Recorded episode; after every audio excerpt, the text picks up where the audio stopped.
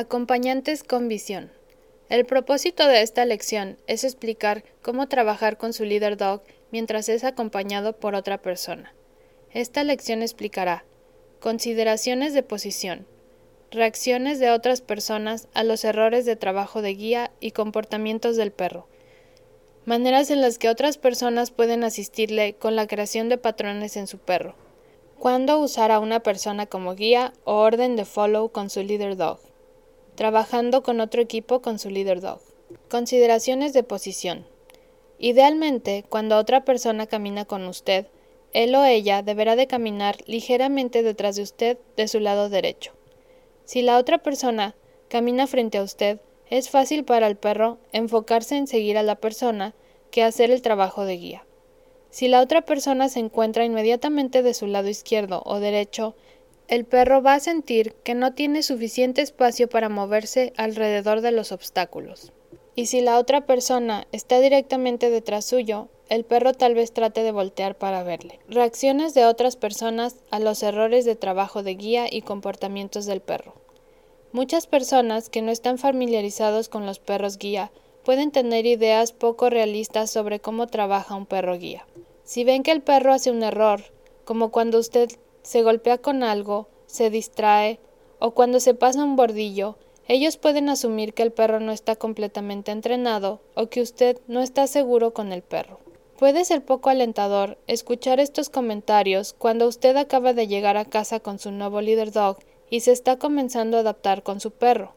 Puede ser de ayuda explicar los comportamientos normales que su compañero pueda ver de su nuevo líder dog antes de permitirle ver cómo trabaja con su perro.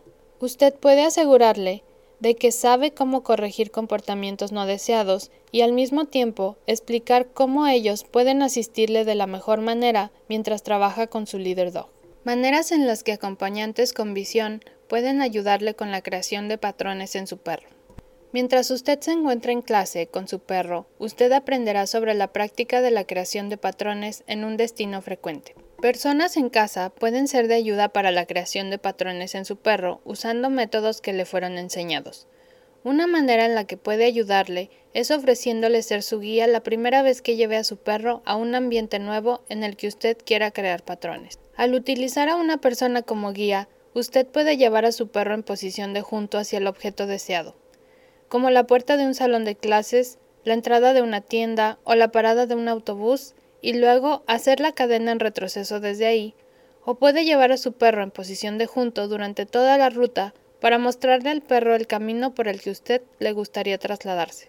Ambos métodos pueden ser efectivos y usted deberá de aprender en clase cuál prefiere usar con su perro. No importa cuál sea el método que use, es beneficial tener a alguien que lo observe la primera vez que trabaja en la ruta en la que quisiera crear el patrón. Un observador será capaz de darle retroalimentación, especialmente si parece que usted y su perro necesitan un poco más de práctica con la ruta antes de comenzar a trabajar en ella de manera independiente. ¿Cuándo usar a una persona como guía o la orden de follow con su perro? Hay situaciones en las cuales es preferible usar a una persona como guía o la orden de follow que trabajar a su perro con arnés cuando alguien está disponible. Una situación donde usted tal vez quiera usar a una persona como guía es cuando está trabajando en un área compleja y desconocida y que no tiene un orden estándar, como una feria, un aeropuerto o una zona peatonal sin bordillos. Recuerde que usted debe de ser capaz de darle direcciones a su perro en orden de hacer el trabajo de manera efectiva, y esto puede ser imposible cuando se encuentra en un ambiente poco familiar. Otro ejemplo es dentro de un negocio poco familiar, como una tienda o un restaurante. Manejadores de Leader Dog usan frecuentemente la orden de follow en este tipo de situaciones. Cuando no se sienta seguro si debería de trabajar a su perro o buscar a alguien que lo ayude, hágase estas dos preguntas. ¿Este es un ambiente normal y predecible? Como trasladarse en una acera o en una ciudad poco familiar. ¿Sé a dónde quiero que vaya mi perro y puedo dirigirlo hacia ahí? Si la respuesta a estas dos preguntas es un no, usted deberá de buscar asistencia de una persona que lo guíe o usar la orden de follow. Si usted usa la orden de follow, usted deberá de decirle a la persona que está siguiendo que continúe hablando mientras usted lo sigue, especialmente con un perro nuevo. Muchas veces la otra persona asume que su perro va a seguirlo automáticamente. Él o ella puede que no entienda que usted no puede estar seguro de que el perro lo está siguiendo a menos de que continúe hablando. También es muy importante ser consistente con las expectativas del trabajo de guía. Si el perro permite que usted se golpee con un obstáculo o falla al detenerse en un cambio de elevación, usted necesita pedirle a la persona que se detenga para que pueda corregir a su perro. Esto se puede sentir un poco incómodo, pero el manejo consistente es importante en todo momento para mantener un buen trabajo de guía. Trabajando con otro equipo con un leader dog.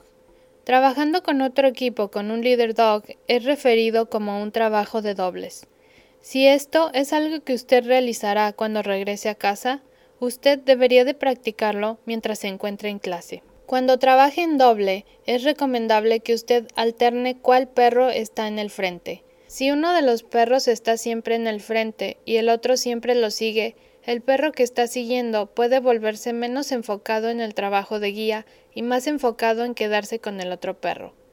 Trabajando en una sola fila, su perro se adecua al espacio para trabajar alrededor de los obstáculos, permite una línea de traslado segura y evita ser distraído por el perro de su compañero.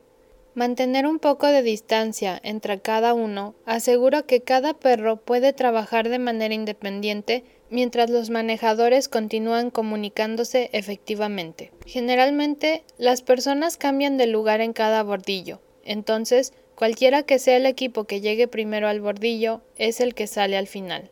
Cada manejador es responsable por decidir acerca de los cruces y el tráfico y por ser consistente sobre corregir y trabajar con cualquiera de los errores en el trabajo de guía.